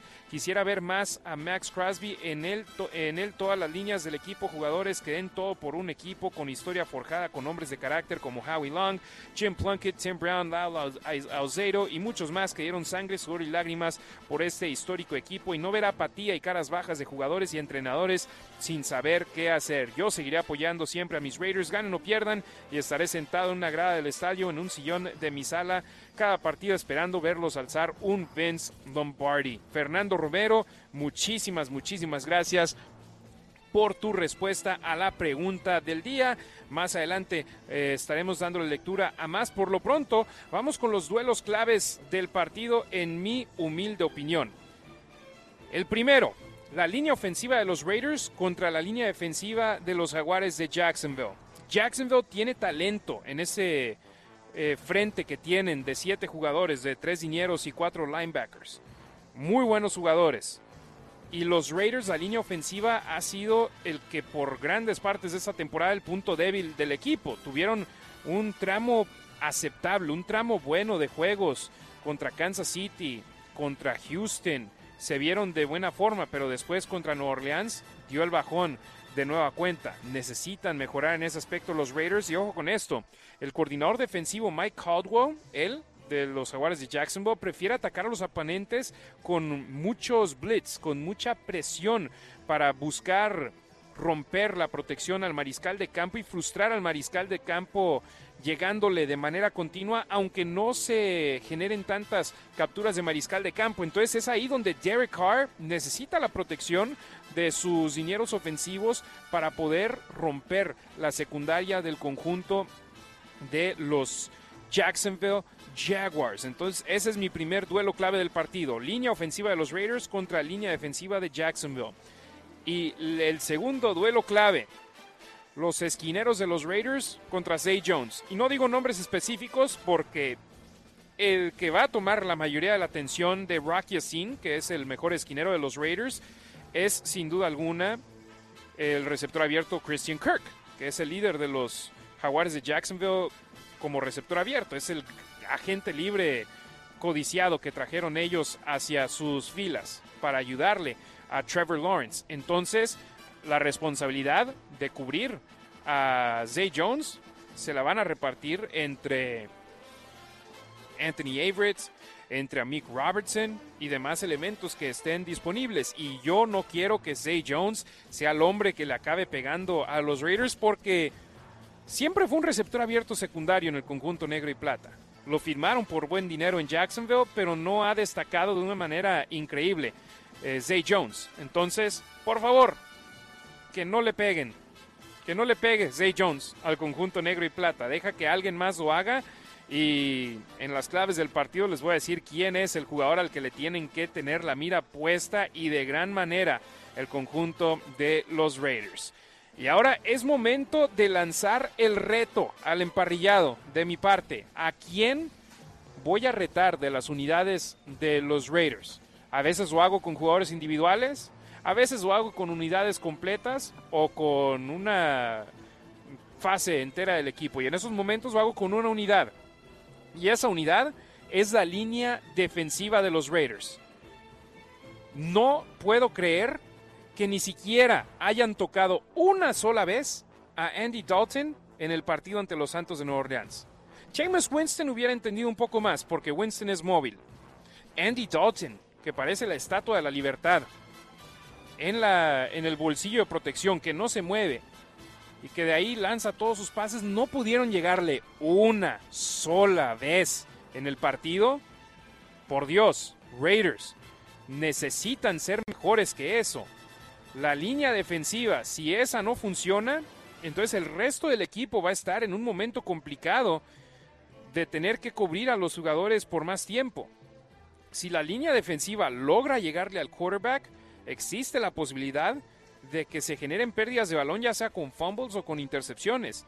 Si no le pones presión al mariscal de campo, te vas a ver hundido en un hoyo enorme como se vieron en el partido ante los Santos de Nueva Orleans. O con estas estadísticas defensivas del conjunto de los Raiders. Defensa total, número 25 de la liga.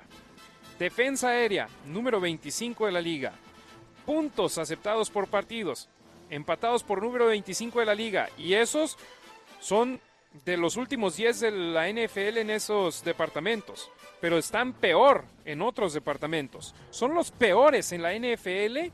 Número 32 de 32 en capturas de mariscal de campo. 9 totales, de las cuales 6 son de Max Crosby. Imagínense esta unidad sin Mad Max Crosby. Últimos en la liga, peores en pérdidas de balón generadas con 4. Penúltimos, peores en la liga, en zona roja defensiva.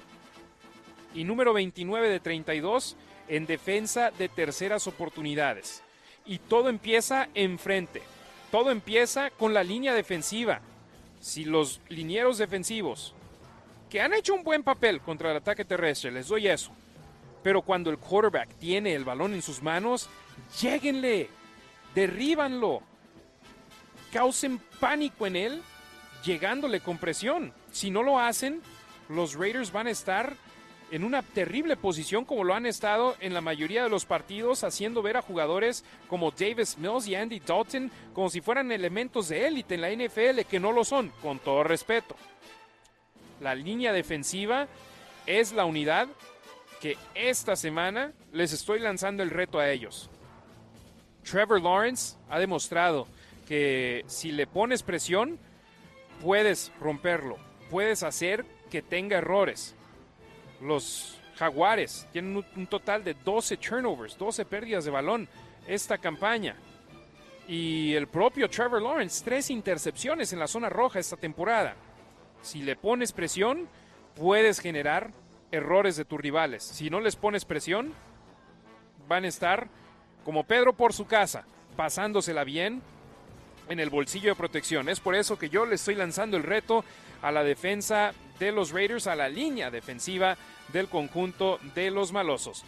Vamos a escuchar a Mad Max Crosby, capitán del conjunto de los Raiders, después del entrenamiento del miércoles en Sarasota, Florida. Aquí Mad Max.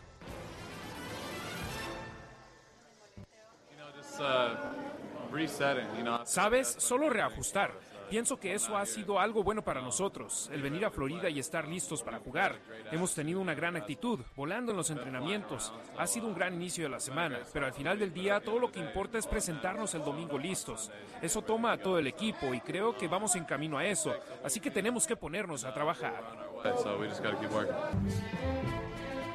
Sí, se tienen que poner a trabajar y a trabajar duro Raiders porque fue inaceptable lo que aconteció el día domingo en el Superdome de Nueva Orleans.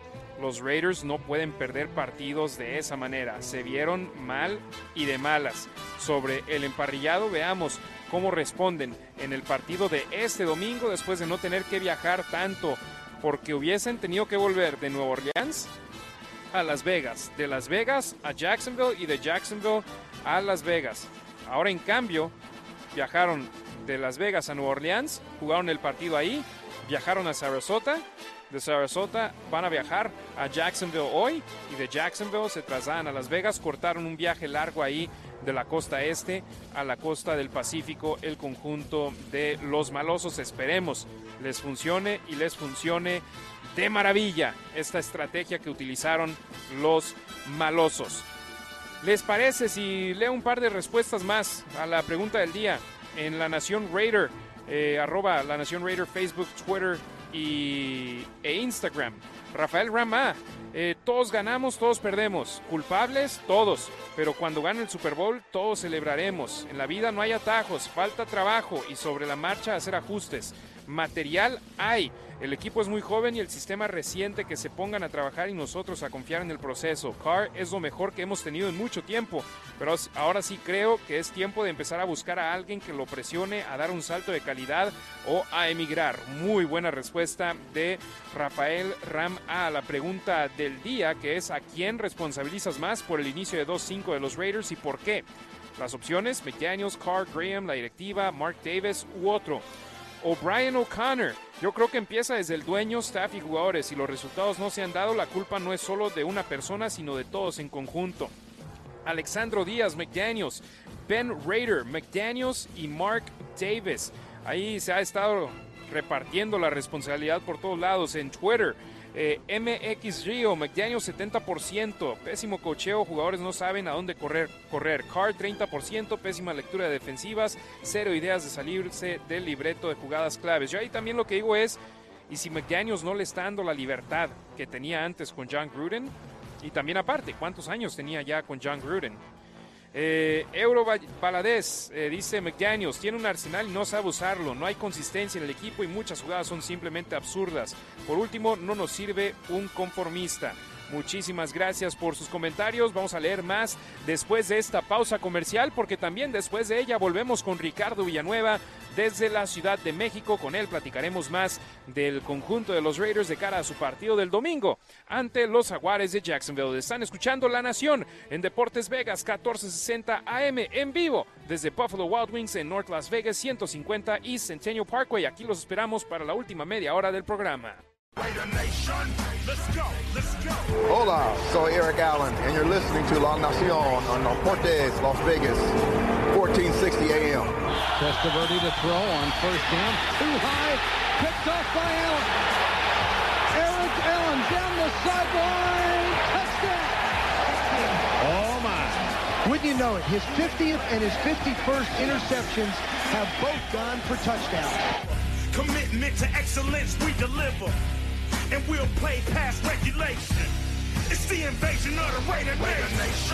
Gracias por seguir con nosotros, Nación Raider. Estamos en vivo desde Buffalo Wild Wings. Estamos en North Las Vegas. Dense la vuelta. Las alitas están deliciosas. La cerveza de barril también está por todos lados. Así que vengan y disfruten de La Nación en Deportes Vegas 1460 AM 150 East Centennial Parkway. Alguien que deseo estuviese aquí para poder echarme unas cheves con él y una platicada a gusto es sin duda alguna Ricardo Villanueva, que él está en la Ciudad de México. Mi estimado Ricardo, ¿cómo estás? Buenas tardes. Harry, buenas tardes, buenas tardes a todos los radioescuchas de la Nación. Bien, aquí antojándome por ahí, escuché que alguien pidió era un hot dog con barbecue, entonces, este, pues antojándomelo eso y algún día se nos hará, Harry, vas a ver. Por supuesto, tuvimos el placer acá de convivir cuando te diste la vuelta como uno de los ganadores de la Raider Nation en México, Raiders MX en Facebook, por cierto. Sigan el grupo en las redes sociales, ese es oficial de la escuadra negra y plata. Ricardo, tú formas parte ahí del grupo como seguidor y ya ganaste un premio. Entonces, a la banda, por favor, súmense a Raiders MX. De hecho, en la Ciudad de México hubo un par de ganadoras para viajes. Van a estar acá para el partido contra los cargadores de Los Ángeles en el Raider Nation Fest allá en la Ciudad de México. Platicamos con Raider Tatiana y esperemos que los malosos sigan haciendo este tipo de activaciones con nuestra raza en la capital azteca como tú, mi estimado Ricardo. Y tú, eh, por cierto, felicidades, transmitiste el juego en radio allá en México entre San Francisco y los Rams de Los Ángeles. ¿Cómo fue esa experiencia? Yo sé que no es tu primera vez y que tampoco será la última, pero ¿cómo te fue en el partido?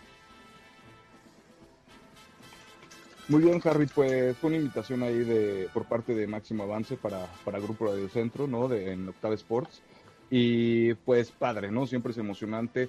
Lástima que no me tocó narrar uno de los Raiders, ¿no? Pero, pero bien, o sea, amo el deporte y la verdad es que siempre estar involucrado de alguna forma es padrísimo, ¿no? Sin duda alguna y por eso nos encanta que tú seas parte de la familia de la Nación Raider. Te consideramos parte importante de este proyecto y por supuesto la Nación en Deportes Vegas 1460 AM Raiders contra Jaguares. ¿Qué tan nervioso estás por este partido? Porque contra Nuevo Orleans, al parecer todos estábamos con una cara de, eh, no, no, nos va a ir tan mal y está todo de nuestro lado y no les funcionó a los Raiders. Ahora contra Jacksonville, me parece nadie puede estar pensando así. Así es, Harry. Me, me preocupa mucho que, que, de alguna forma no se puedan quitar ese bloqueo mental, ¿no? Que, que, no, lo, que no sé, que no lo permite eh, concentrarse, ¿no? Así como el ganarse hace una costumbre, también desafortunadamente el perderse es una costumbre, ¿no? Entonces, definitivamente los Raiders se tienen que, quitar el, eh, cambiar el cassette, ¿no? Quitar el chip y todos, ¿no? Volviendo a la pregunta del día, pues creo que todos serían responsables desde la administración, desde el staff, eh, obviamente los jugadores, ¿no? Entonces, este, todos se tienen que resetear eso, hacer lo que saben hacer, ejecutar como tienen que ejecutar, ¿no? Ya lo platicábamos en, el programa 62, si no me equivoco, de la Nación Raider, que pues esa falta de, ejecución no, no les ha ayudado en jugadas clave, entonces pues tienen que, tienen que quitarse eso de, de la mente y empezar fuerte, ¿no? Sin duda alguna. Y gracias, gracias por responder a la pregunta del día. Mucha banda en las redes sociales está respondiendo a ella. Eh, ofensivamente, cero puntos. Defensivamente, de nueva cuenta, el mínimo que han permitido como visitantes, 24 puntos. Sin pies ni cabeza el pasado domingo. ¿Cómo puedes solucionar algo así? Tú jugaste fútbol americano en el nivel colegial. ¿Cómo puedes solucionar un problema de este tipo, mi estimado Rick? Pues simplemente lo que decía, ¿no? Hacer lo que sabes hacer, confiar en tus compañeros, confiar en lo que tú puedes hacer, confiar en que te están eh, mandando las jugadas correctas y ejecutarlas, ¿no? A fin de cuentas, eh, es eso y quitarse de mente esos errores de concentración que causan mucho daño, ¿no? Lo hemos dicho repetidas ocasiones, esos castigos donde los Raiders se disparan solitos en los pies y pues definitivamente o hay un primer y 10 si es en contra de la defensiva o, te retrasa 15 yardas, ¿no? Entonces son cosas que no te pueden sacar de ritmo y tú solito de alguna forma tienes que, eh, pues sí, hacerte responsable obviamente de lo que te toca y poco a poco, ¿no? Repito, confiar en, en todos los demás y poder hacer, para poder hacer el trabajo. Estamos platicando con Ricardo Villanueva, arroba Rasgit en Twitter y en Instagram, colaborador de Máximo Avance, colaborador de la Nación Raiders, siempre siguiéndole el paso al conjunto negro y plata, porque tiene sangre negra y plata en sus venas, Ricardo Villanueva. Lo, te apodamos el profe Barco en el programa La Nación Raider los martes. ¿Y cómo puedes sacar algo positivo de esa derrota contra los Santos de Nueva Orleans? ¿Qué se puede sacar de positivo de ahí si puedes hacerlo eh, del pasado domingo, Ricardo? Pues no sé, lo positivo sería a lo mejor jugar un poco con, con la mentalidad de que, bueno, pues ya estamos hasta abajo ¿no? De alguna forma estamos en el sótano de la división, de aquí pues para arriba, ¿no? O sea, no, no es que no tengamos nada que perder, pero definitivamente eh, podríamos mejorar muchísimo, ¿no? A comparación de cómo estamos ahorita. Entonces, pues eso, ¿no? Nada más eh, mentalizarse en ir un partido a la vez, una jugada a la vez, ¿no? Y así poco a poco vas a seguir consiguiendo el primer y diez y te vas a ir acercando a la zona de anotación, conseguir puntos y así solito, ¿no? No presionarse a lo mejor por qué pasará si van a alcanzar a llegar a playoffs o, cómo lo van a hacer o qué va a pasar, este, no sé, en el último juego de temporada, como la temporada pasada, sino nada más ir jugada a la, jugada a la vez y partido a la vez. En una temporada donde en estos momentos solamente siete equipos tienen récord ganador en la conferencia americana, donde en sí los Raiders están a dos juegos de distancia del último sitio de playoffs en la americana, ¿te sorprende que no hayan hecho alguna transacción los Raiders, Ricardo? Antes de la fecha límite de intercambios? No, para nada. Creo que eh, el proceso en el que están los Raiders con este nuevo staff y todas estas nuevas reestructuraciones de contrato, creo que de alguna forma están intentando hacer la base para, para el equipo, ¿no? Eh, definitivamente no están en, en, reconstrucción total, pero pues tienen que forjar una base, ¿no? Entonces, eh, creo, que, creo que va por ahí y pues a fin de cuentas pues por algo ellos están ahí. Eh, el señor Davis confía muchísimo en lo que está haciendo Ziegler, en lo que hace McDaniels, ¿no? a pesar de las pláticas que han tenido. Definitivamente es muy temprano como para hablar ya de correr a alguien, ¿no? A quien sea. Entonces creo que es esa parte del proceso, precisamente yo creo que por eso no, no se reforzaron en, en adquirir a alguien en la agencia libre, que pues además no había mucho mercado, ¿no? Yo creo. Sí, y aparte lo escuchamos eh, hace rato aquí en el programa La Nación en Deportes Vegas 1460 AM. Al gerente general dijo Dave Ziegler que el precio era demasiado alto y los Raiders no estaban dispuestos en deshacerse del capital que estaban pidiendo en cambio por algún jugador. Entonces se quedaron quietos, nada más se deshicieron de Jonathan Hankins y será interesante ver también a los Raiders con selecciones de primera y segunda ronda teniendo a Dave Ziegler como gerente general, a Josh McDaniels como entrenador en jefe. Yo sin duda alguna quiero ver eso porque hombre, volteas a ver el draft que han hecho esta campaña y Dylan Parham a pesar de que fue el liniero ofensivo elegido en la tercera ronda, ha dado un buen rendimiento para los Raiders. Tú, Ricardo, ¿qué harías con la línea ofensiva eh, en este partido contra Jacksonville? Porque dejaron mucho que desear ante Nueva Orleans, pero fue el tercer partido consecutivo utilizando la misma alineación. ¿Sigues igual a pesar de que del partido contra Nueva Orleans o harías algún cambio? Pues, híjole, sería cuestión de verdad mucho de ver el video. Si a fin de los, eh, el coordinador ofensivo ya se fue por, por, por, esos cinco linieros ofensivos, es porque ya encontró la fórmula, ¿no? Entonces, repito, habría que ver si de verdad eh, en el video se encontró la fórmula y fueron errores de ejecución, o por ahí habría que ver algún, habría que hacer algún otro ajuste, ¿no? Dependiendo también, obviamente, pues no sé, en las lesiones, eh, el equipo contra el que te vayas a enfrentar, la línea defensiva definitivamente de los Santos no es la misma que la de Jacksonville, ¿no? Entonces, pues hay que considerar todo eso, ¿no? Hay que ver también, por ejemplo, si, si Darren Waller si juega, si es que juega, ¿no? Entonces, obviamente también eso mueve algunas piezas, creo, con respecto a las llaves en cuestión del ajuste para la línea ofensiva.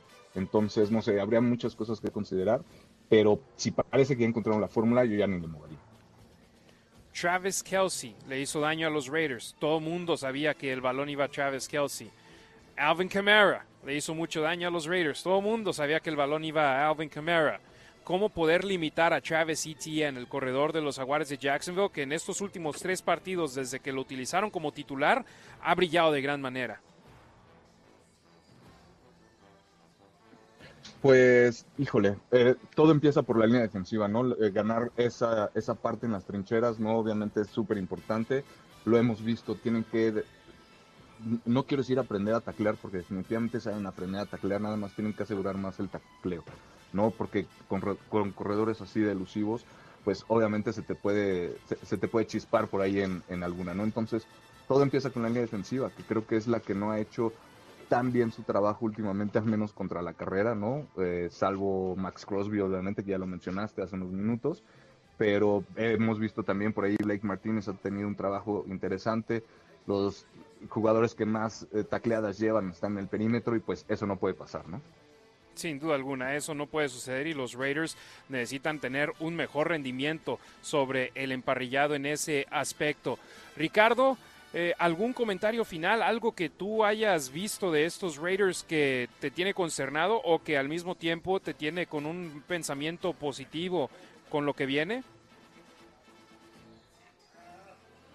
Pues sí, ya me gustaría por fin ver, a, primero que Darren esté sano, ¿no? Que de alguna forma eh, se vea qué es lo que pueden hacer los Raiders con, con Renfro, con Adams y con Waller al mismo tiempo en el campo. Eso, eso es lo que, lo que me gustaría ver. Y obviamente, ¿no? El reto que lanzas a la línea defensiva, pues ver que, ver que respondan a ese reto y que se pongan las pilas, ¿no? Ver que, que también, pues, obviamente le tienen que echar la mano alguna vez a la ofensiva y trabajar en equipo todos. Sí, la defensiva, en mi punto de vista, es la unidad que más ha quedado de ver. La ofensiva hemos visto momentos donde se han visto bien, pero la defensa por grandes lapsos de los partidos, en mi punto de vista, han quedado de ver. Esperemos Patrick Graham y hombre, había tantas esperanzas que con Patrick Graham esta defensa tuviera un techo muy alto, pero al contrario, ha sido un suelo muy bajo el que hemos visto con esta unidad. Ricardo Villanueva desde la Ciudad de México, mi estimado, muchísimas gracias y esperamos tu colaboración el martes en La Nación Raider en las redes sociales y posteriormente el viernes aquí de regreso en La Nación. Gracias hermanos, saludos a todos por allá en la capirucha. Gracias Harry, un abrazo hasta Las Vegas, nos estamos viendo y que ganen los Raiders. Por supuesto, ese es el deseo de todos. Muchísimas gracias a Ricardo Villanueva, colaborador de Máximo Avance y por supuesto también de La Nación Raider, aquí acompañándonos, dándonos sus apuntes de cara al partido de los Raiders ante los Jaguares de Jacksonville. Vamos con más aquí en La Nación Raider, las claves del partido. En mi opinión personal, la número uno, ETN, limitarlo es el corredor que prácticamente está en su año de novato porque se lesionó en la temporada 2021 y no vio actividad cuando fue elegido en la primera ronda por los Jaguares. Y los Raiders no han encontrado la manera de limitar a las armas fuertes de los equipos rivales, tal y como los Santos lo hicieron ante Devante Adams, donde dijeron, gánenos con otros jugadores, que Devante Adams se los vamos a limitar. Pues ahora los Raiders necesitan hacer lo propio con Travis Etienne, que es una arma ofensiva que te puede hacer daño de diferentes maneras. Ya dijimos sus datos hace unos momentos, desde que fue nombrado como titular por los Jaguares en la semana 6, ETN es primero en la NFL en yardas terrestres, 356, primero en promedio por acarreo, 7.42 yardas, en, empatado en primero en primeras oportunidades terrestres en ese lapso con 17, y él junto a Tony Pollard de los Vaqueros son los únicos jugadores en la NFL con tres acarreos o más de 40 yardas, de, tres acarreos de 40 o más yardas. Hombre, es una arma ofensiva que te puede hacer daño de muchas maneras, tanto por tierra como por aire, y los Raiders necesitan estar siempre, siempre al pendiente de donde esté sobre el emparrillado. Y precisamente de eso nos habla el entrenador en jefe Josh McDaniels sobre esta arma ofensiva que tienen los Jaguares de Jacksonville en Travis Etienne. Travis is, uh, you know, he's he, he's not exactly the same as Kamara. Travis no es exactamente lo mismo que Kamara, pero uh, tiene algunas de esas mismas habilidades. Uh, Muy bueno en la orilla. Si pierdes el control de establecer la orilla en la defensa, puede poner el balón en el perímetro en un abrir y cerrar de ojos. Muy buena velocidad y muy difícil de taclear. Todos están en el punto de ataque. Necesitamos muy buena defensa en equipo contra Travis el domingo para intentar embotellarlo y evitar que empiece temprano, porque en cuanto empiece es muy bueno y talentoso en espacio y puede conseguir muchas yardas con el balón en sus manos.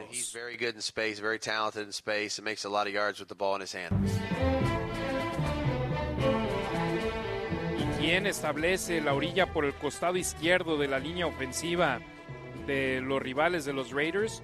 Chandler Jones y en el partido ante los Santos de Nueva Orleans tuvo una pesadilla cada vez que Taysom Hill o Alvin Kamara corría por ese costado y yo creo que la paciencia está empezando a terminarse, no solamente con la Nación Raider, sino también con los propios coaches, hemos visto sus snaps disminuir sobre el emparrillado, que les empiezan a dar oportunidades a otros jugadores como lo es un Cleveland Farrell, como lo es un Malcolm Coons.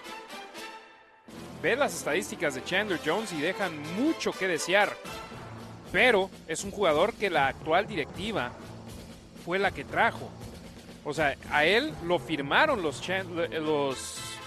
elementos encabezados por Dave Ziegler, por Josh McDaniels. Ellos lo trajeron porque parecía un encaje perfecto al esquema defensivo de Patrick Graham y sinceramente no ha funcionado. Entonces esperemos Chandler tenga un buen partido para poder limitar a Travis Etienne. Clave número 2. La defensa debe dar pasos adelante. Lamentablemente, solamente han dado pasos atrás esta campaña. Sí, esos dos touchdowns por medio del fumble recuperado por Amick Robertson y la intercepción regresada para anotación de Jerron Harmon son highlights que nos encantan ver.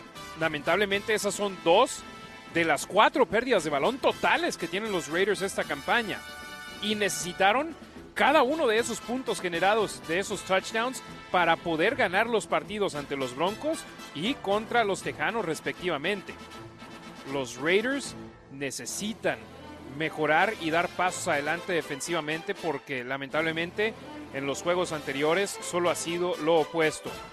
Y la tercera clave del partido, en mi opinión, jugar inteligentemente. Sí, solamente han perdido el balón seis veces esta campaña los Raiders, que es la segunda mejor marca en toda la NFL. Pero no puedes darte el lujo de perder el balón como lo hicieron en el partido ante los Santos de Nueva Orleans. Perdían 7 a 0 muy temprano en el segundo cuarto y dejan ir el ovoide y se lo entregan a los Saints en su campo con una patada de despeje de engaño, donde nadie se comió el engaño donde los Raiders no pudieron, es más, perdieron yardas en lugar de avanzar. Era cuarta y dos y perdieron yardas en esa jugada donde Matthias Farley fue el jugador encargado de salir con el ovoide. Después te vas con el jet sweep en la jugada anterior a Devante Adams cuando era tercera y una. Están en ocasiones, se siente como que buscan reinventar la rueda y no, simplemente vete por lo inteligente. Obviamente no quieres ser predecible, pero al mismo tiempo, caray, no andes queriendo hacer cosas que nadie entiende por qué las estás haciendo. Y los Raiders hay momentos donde parece que eso es lo que están haciendo. Queriendo ser muy fancy, queriendo salirse de la lógica y eso les pega. y no puede ser el caso así para el conjunto negro y plata. Entonces ahí mis tres claves del partido. Limitar a Travis Etienne, dar pasos adelante defensivamente y jugar de manera inteligente el partido del domingo ante los Jaguares de Jacksonville. Amigos, es momento de dar un vistazo al reporte de lesionados del conjunto de los malosos porque ya fue publicado, ya lo tenemos en nuestras manos. ¿Por qué? Porque los Raiders están en la costa este, porque entrenaron temprano. Normalmente estarían entrenando a esta hora acá en Las Vegas. No participó el miércoles, pero estuvo limitado el jueves. Divine Diablo. Y limitado de nueva cuenta hoy viernes y fue listado como cuestionable. Divine por una lesión de espalda y de muñeca. Tanto Darren Waller como Neil Farrell Jr. estuvieron limitados toda la semana. Miércoles, jueves, viernes. Farrell por una lesión de rodilla, Waller por una lesión de tendón de la corva y ambos fueron listados como cuestionables. Mac Collins, que tiene una lesión de talón, limitado los tres días, pero no tiene estado de lesión, así que eh, tiene luz verde para jugar el día domingo. Y también algo positivo, Devante Adams, que por enfermedad estuvo limitado toda la semana pasada y se perdió un par de días. El miércoles de nueva cuenta estuvo limitado, estuvo completamente entrenando bien ya el jueves y viernes. Luz verde para el domingo. Así que tres cuestionables para los Raiders. Divine Diablo, Darren Waller y también Neil Farrow Jr. Dos de los tres son titulares en el conjunto de los malosos, algo que hay que mantener en la mira. Darren Waller, que calentó en los calentamientos tempranos en el Superdome de Nueva Orleans, pero no acabó jugando. Mientras que Waller, pues esperemos, pueda cambiar esa situación eh, este domingo y sí puede haber actividad. Y eso es algo que le preguntaron a Jerry Carr al respecto durante esta semana.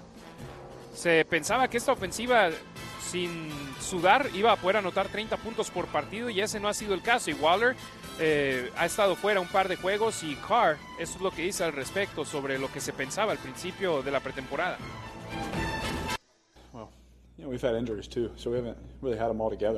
Hemos tenido lesiones, así que realmente no los hemos tenido a todos juntos para ver cómo sería. Pero dicho esto, no importa. Nuestro trabajo es quien quiera que esté en el campo, la expectativa sigue siendo la expectativa. Durante muchas semanas estuvimos entre las tres o cinco mejores ofensivas anotadoras.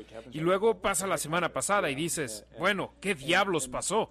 Habrá baches en el camino. Esperas poder ganar el juego y aprender así de ellos, pero ese no fue el caso. Nos dieron un golpe en la boca en ese partido y todo el crédito para ellos. Pero sé lo que somos capaces de hacer y lo hemos demostrado en ocasiones. Lo importante para nosotros es solo tratar de ser más consistentes. Lo más consistente que todos seamos, mejor será el producto al final.